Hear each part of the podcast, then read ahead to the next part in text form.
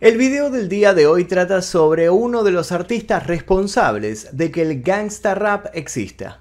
Eazy-E presentó una forma de hacer música como nadie lo había hecho. Una carrera que duraría solo 10 años y estaría repleta de armas, balas, drogas y por sobre todo, muerte. Se estima que a sus 22 años, cuando corría el año 1986, había reunido una suma enorme de dólares vendiendo drogas. Ese dinero lo invirtió en la música y entró en la escena por la puerta grande, o sea, la puerta que había logrado comprar. El problema fue que la muerte estaba más cerca de lo que él creía. Y sí, con solo 30 años, conmocionó a todos cuando, estando en uno de los mejores momentos de su carrera, su salud empeoró. A principios de 1995 ingresó en el hospital Cedar Sinai después de sentirse enfermo, con una tos agobiante. Las pruebas posteriores revelaron que tenía una enfermedad muy complicada. Solo dos semanas después de ser diagnosticado de lo que los médicos llamaron neumonía inducida por el SIDA, él se despidió.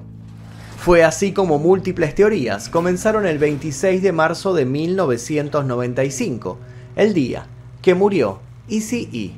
Pero antes de comenzar me gustaría que ustedes comentaran aquí debajo, ¿conocen a Eazy-E? ¿Cuál es su canción favorita? ¿Escucharon alguna vez NWA? ¿Escucharon a Dr. Dre? ¿Escucharon a Ice Cube? ¿O alguno de los músicos representativos del gangsta rap? Quiero leer sus comentarios aquí debajo, así también me gustaría leer sugerencias para posibles futuros videos. Ahora sí, comencemos. Eric Reich nació en Compton, California, Estados Unidos, el 7 de septiembre de 1964. Lejos de la música y los conciertos, creció en el seno de una familia tipo de la época. Su padre era un empleado de correos y su madre era directora de una escuela primaria. Fue a mediados de los 80 cuando el futuro cantante decidió que era tiempo de abandonar su barrio, donde había convivido durante más de 15 años con drogas, armas y muerte. Eric, en ese momento, temía por su propia vida. A los 17 años fue miembro de los Kelly Park Compton Creep, una violenta banda gangster. Gracias a su manejo en la calle y su trabajo como dealer de droga, ECE sumó una gran suma de dinero. Para contextualizar un poco, actualmente en el estado de California la venta de cannabis es legal, pero en los años 80 vender marihuana no solo era una forma de conseguir dinero fácil, sino también de mantener el respeto de la calle, un objetivo clave para poder sobrevivir en las esquinas. El barrio donde creció era un lugar peligroso y él era un hombre pequeño. El rol de matón en esa época significaba algo más que miedo. Generaba cierta protección contra algunas personas. Sin embargo, para 1986, el primo de Eazy fue asesinado. Eso fue lo que motivó su nueva búsqueda en la creciente escena del hip hop en Los Ángeles. Para entonces había recaudado unos 250 mil dólares, los cuales invirtió junto a Jerry Heller para fundar Ruthless Records y así producir el primero de muchos álbumes. Pero, ¿quién era este Jerry Heller? Jerry era un ejecutivo musical veterano. Además de ser reconocido por ser el primer manager de NWA, el hombre llevaba trabajando en el sector desde los años 60, había sido promotor y agente de artistas como The Who, Pink Floyd, Marvin Gaye, Kraftwerk o Creedence Clearwater Revival. Claramente, y sí, no quería improvisar. Ya en los 80 Heller comenzó a interesarse por el hip hop, haciendo de manager para grupos como World Class Wrecking Crew y CIA. Como ya les adelanté, Easy y Heller se unieron para darle vida a Ruthless Records, un sello discográfico estadounidense fundado en la ciudad de Compton, que marcó una faceta clave para el gangsta rap y el hip hop. El primer lanzamiento de Ruthless Records fue NWA and the Pose, un álbum recopilatorio de una de las bandas de hip hop más importantes a nivel mundial, NWA, Niggas with Attitude. Los integrantes eran nada más y nada menos que Dr. Dre, Ice Cube, MC Ren, Arabian Prince y DJ Jella. La actividad de NWA duró desde 1986 hasta 1991, tiempo en el que se vieron envueltos en la controversia como consecuencia de la naturaleza explícita de sus letras. Más adelante llegaría NWA, Straight Outta Compton, que fue un disco multiplatino y con el paso del tiempo llegaría el lanzamiento debut en solitario de Easy con Easy Does It. Todo indicaba que Jerry Heller estaba haciendo las cosas muy bien con el grupo y así quedó demostrado con el lanzamiento de la canción Fuck the Police, tema que fue producido entre problemas y amenazas. Pero no nos adelantemos. NWA estaba siendo prohibido en buena parte de las emisoras de radio mainstream de Estados Unidos, incluso llegaron a cancelar parte de sus giras. A pesar de ello, el grupo logró vender más de 10 millones de discos, solo en Estados Unidos. La vida del gueto, la delincuencia, la represión y el racismo marcaron la carrera de esta banda, que desde el inicio se mostraron reivindicativos y combativos, lo que los llevó a tener más de un enfrentamiento policial. En general sus discos contenían líricas grandilocuentes, con letras ácidas y ruidosas. Las amenazas a la fuerza policíaca eran habituales en el grupo y eso provocó que llegaran advertencias a la disquera, que MTV prohibiera el video de Stray Outta Compton y que algunos lugares cancelaran sus presentaciones. Cuando NWA lograba tocar, los oficiales de policía se negaban a participar en la seguridad de la banda y casi siempre había problemas. Todo esto encendió una ola de publicidad que los convirtió en todo un icono del rap. Retomando el tema de Fuck the Police, esta canción era una protesta total y directa contra la brutalidad policíaca que se vivía en la época, sobre todo en el foco racial. Así lograron convertirse, sobre todo ECE, en un eslogan que hasta la fecha es una influencia de la cultura pop, además de un estandarte social. Tal fue su fuerza que generaron que el FBI enviara una carta a Ruthless Records alegando que el tema no representaba al cuerpo policial en general. Esa carta mencionaba a 78 policías que habían sido asesinados ese año mientras servían a su causa. Teóricamente, NWA le estaba faltando el respeto a la memoria de estos oficiales caídos. Otra situación que vivió el cantante y sus compañeros fue que durante un show en Detroit fueron rodeados por un grupo de policías que dijeron que no tolerarían que se escuchara Fuck the Police, a lo cual NWA respondió cerrando el show con esa canción. Y claramente la reacción fue una represión por parte de la policía disparando y, consecuentemente, el arresto de toda la banda. En 1988, Easy sacó un disco individual llamado Easy Does It y desde NWA ayudaron a que se llevara adelante. Pero entrando en los 90 comenzaron las disputas internas que posicionaron a Easy y al representante de un lado y a Ice Cube y posteriormente también a Dr. Dre del otro. El principio de NWA llegó cuando Ice Cube dejó el grupo en diciembre de 1989 se fue debido a su continua insatisfacción con respecto a la distribución de las finanzas. Ice Cube se peleó con Jerry Heller por el tema de las regalías, ya que el cantante creía que merecía más porque aparentemente había escrito la mayor parte de Stray Outta Compton, así como una parte significativa del álbum en solitario de Eazy-E. Heller ignoró las demandas de Ice Cube y se mantuvo del lado de su favorito, que obviamente era Easy. Ice Cube rápidamente se puso a trabajar en su primer álbum en solitario llamado America's Most Wanted, mientras los miembros restantes de NWA trabajaban en su EP 100 Miles and Running. Con esos dos discos en las calles, las tiraderas o los beef, como los quieran llamar, no se hicieron esperar. La canción principal de Easy y su banda contenía un golpe directo hacia Ice Cube, que solo sirvió para empeorar las cosas. Niggas for Life fue el último álbum de NWA y salió en 1991. Luego de esto la banda se disolvió tras el deterioro de las relaciones de sus miembros, en especial cuando Eazy comenzó a separarse también de Dr. Dre. La visión creativa de Easy no siempre era compartida por Dre, sobre todo porque el padrino del gangsta utilizaba armas de fuego reales en los videos, como por ejemplo en videoclips como Appetite for Destruction y Always Into Something. Una vez alejados, ambos siguieron insultándose en sus canciones solistas. En 1991, Easy denunció que Suge Knight, el propietario de Dead Row Records, si les interesa saber quién fue Suge Knight o cómo fue su relación con Tupac o con Notorious B.I.G., les recomiendo ambos videos que están en mi canal, el día que murió Tupac y el día que murió Notorious B.I.G. Volviendo con el tema de al parecer Suge lo había amenazado con matar a su madre si el rapero no firmaba un nuevo contrato que liberaba a Dr. Dre y a The DOC de Roadless Records. En 1992, ECE y su productor presentaron una demanda a Dead Row Records por chantaje. Pero esta no era la primera vez que alguien no estaba de acuerdo con el productor. Cuando Jerry Heller falleció a sus 75 años, Ice Cube dijo, No siento nada, ¿sabes?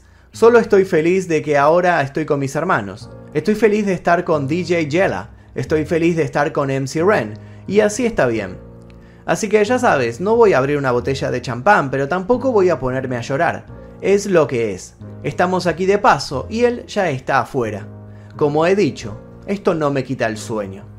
En 1995, ECE tuvo que ir al hospital Cedar Sinai Medical Center en Los Ángeles por no sentirse bien al respirar. En ese momento se le diagnosticó SIDA e hizo una declaración pública el 16 de marzo anunciando su enfermedad. Allí habló abiertamente sobre los peligros del SIDA para concientizar a la gente. No digo esto porque esté buscando un colchón suave donde sea que me dirija. Simplemente siento que tengo miles y miles de jóvenes fanáticos que tienen que aprender sobre lo que es real cuando se trata del SIDA. Según los informes, el rapero comentó antes de morir. Al igual que los demás antes que yo, me gustaría convertir mi propio problema en algo bueno que llegue a todos mis amigos y familiares, porque quiero salvarles el trasero antes de que sea demasiado tarde. El 20 de marzo de 1995, declaró que había hecho las paces con Ice Cube y que habían arreglado el tema de volver a reagrupar a NWA. Pero seis días después murió a causa de una neumonía relacionada con el SIDA y fue enterrado en el Rose Hills Memorial Park en Whittier, California.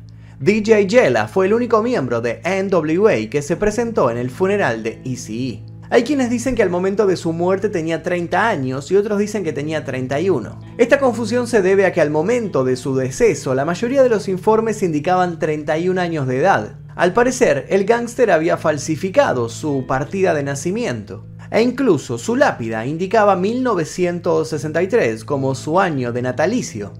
Finalmente, en 2019, en conmemoración de su cumpleaños número 55, su lápida fue cambiada y actualizada con el año correcto de 1964. Según parece ECE, incluso después de muerto, seguía movilizando la vida que había llevado. Y es que al día de hoy, diversas personas sostienen muchas teorías sobre su fallecimiento.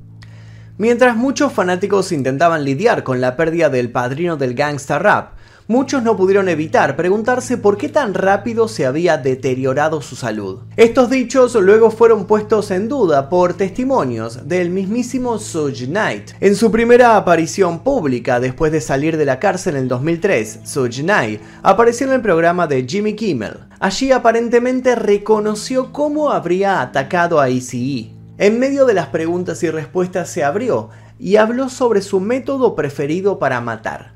Él dijo, Mira, la tecnología está tan avanzada, entonces si le disparas a alguien irás a la cárcel para siempre. Y no quieres ir a la cárcel para siempre. Ellos tienen algo nuevo. Tienen esta cosa en la que se obtiene sangre de alguien con sida y te disparan luego con esa sangre. Y así obtienes una muerte lenta como la de ECE. ¿Sabes a lo que me refiero? Antes de que muriera el ex gerente de la NWA, Jerry Heller, compartió sus propias opiniones sobre estos dichos de Suge Knight. No puedo creer que el FBI no haga nada, quiero decir, ese programa está en todo YouTube. Él dijo en la TV, mátalos, inyectalos con SIDA al estilo ECE. ¿No les importa acaso cuando un afroamericano mata a otro afroamericano? ¿No les importa eso? No lo sé, hombre, quiero decir, ¿por qué no han resuelto el asesinato de Biggie? ¿Por qué no han resuelto el asesinato de Tupac? Si Easy fue asesinado, si fue inyectado, ¿por qué todavía no lo han resuelto? Por otra parte, en 2011, un documento del FBI vinculó tanto a Easy como a Tupac Shakur con un supuesto intento de extorsión por parte de la Liga de Defensa Judía. En este informe decía que habían estado extorsionando a varias estrellas de la música rap a través de amenazas de muerte. Luego los atacantes les ofrecían protección por una tarifa un tanto elevada. La fuente informó que Eric Wright, conocido como ECE, había sido víctima de extorsión antes de morir, al igual que Tupac. Lejos de las teorías y más cerca de la realidad, la vida sexual de Easy fue descontrolada e incluso él mismo llegó a decirlo. Pero para las pruebas están sus siete hijos con seis mujeres diferentes. Luego de su muerte, incluso esa cifra creció. Y sí, tuvo finalmente 11 hijos, y algunos de ellos nacieron luego de su fallecimiento. Lo curioso es que ninguno de sus hijos y ninguna de sus mujeres padecen de SIDA. Entonces, ¿ustedes creen realmente en esta teoría de Knight de que fue infectado a propósito? Da para pensar. Si volvemos a sus inicios en el mercado ilegal de las drogas, también hubo personas en busca de nuevas oportunidades. No todo estaba encasillado en el crimen. Después de todo, en los años 80, las oportunidades para un hombre de color eran mínimas y justamente en Compton era mucho más difícil. En ese contexto, la venta de marihuana resultó indispensable para la fundación del rap y la música como la conocemos hoy en día. Sería imposible pensar en artistas como Snoop Dogg, Kendrick Lamar, Jay-Z, Kanye West, sin tener en cuenta las bases que construyó ECE. Su legado no solo fue musical, sino también para los gamers. En el videojuego GTA San Andreas hacen referencia a él con un personaje llamado Ryder. En él se puede apreciar el parecido físico y su inconfundible gorra. Además, un tema suyo llamado ECE Say That Done se encuentra en Radio Los Santos y en GTA V se escucha el tema No More por West Coast Classic. El padrino del gangsta rap recibió varios homenajes póstumos. DJ Jella publicó el disco One More Nigga to Go en homenaje a él, donde le dedicó varias canciones como For Dai. En 2001 la banda Dynamite Hack publicó una versión de Boys in the Hood, tema que había nacido en 1987 gracias a Easy y Ice Cube. El rapero South Park Mexican también grabó una versión de ese tema. Little Eazy-E, el hijo mayor del rapero, lanzó un documental llamado The Life and Times of Eric Wright y junto a este también fue lanzado el álbum póstumo Impact of a Legend. También publicó en 2006 un álbum titulado Prince of Compton, que contó con las apariciones de Ice Cube, Bone Thugs and Harmony y la producción del rapero y productor Dr. Dre. Ruthless Records, lejos de los problemas del pasado, encontró el éxito con artistas como Above the Law, MC Ren, Atbat Clan, los actuales Black Eyed Peas y un gran puñado de nombres. Mucho material póstumo de ECE ha sido remezclado por The Game, un rapero de Compton. La combinación de ECE y The Game lo ayudó en los inicios de su carrera, dándose a conocer gracias a esos éxitos underground. En 2011 fue lanzada la canción I Need a Doctor de Dr. Dre junto a Eminem y Skylar Grey, y en el final del video se ve a Dr. Dre visitando su tumba. Ese mismo año fue liberada una canción inédita junto al grupo de gangsta rap femenino GMB titulada House Party. En 2012, un documental sobre ECE fue lanzado por Ruthless Propaganda llamado Ruthless Memories que incluyó entrevistas de Jerry Heller, MC Ren y BG Knockout. Y al año siguiente, El Padrino apareció en modo de holograma en el festival de hip hop Rock the Bells, junto con Bone Thugs and Harmony y DJ Jella. Ese día se pudieron volver a escuchar los temas Straight Outta Compton, Boys in the Hood y For the Love of Money. Lo último que se supo de él fue en 2015, año del estreno de la película Straight Outta Compton. En el film, ECE fue interpretado por Jason Mitchell y la película está dedicada a su honor. En el exitoso film se narra cómo Cube y Dr. Dre hicieron las paces con ECE antes de fallecer, Seguimos sin saber si esto fue verdad o mentira, porque tanto Dr. Dre como Ice Cube fueron los productores de esta película. Pero lo cierto es que si ECE hubiera tenido cosas para decirles, se las hubiera dicho en ese momento, porque no en vano lo llamaban el padrino del gangsta rap. Y hasta aquí este video, el video de Easy que me lo pidieron muchísimo, así que aquí está, espero que les haya interesado. Les vuelvo a preguntar, ¿lo conocían a Easy? ¿Habían escuchado algunas canciones de él? ¿De Ice Cube, de Dr. Dre, de NWA o alguna de las bandas de Gangsta Rap? Quiero leer sus comentarios aquí debajo, cuál es su tema favorito, cómo lo conocieron y demás historias que queremos compartir entre todos aquí sobre el Gangsta Rap y el Hip Hop. Les dejo un par de videos aquí para que sigan haciendo maratón, especialmente el de Tupac y el de Notorious B.I.G. que complementan un poco esta historia. Los invito también a suscribirse si todavía no hicieron y activar notificaciones. Sin nada más que decir, me despido. Mi nombre es Magnum Mephisto y nos veremos seguramente en el próximo video. Adiós.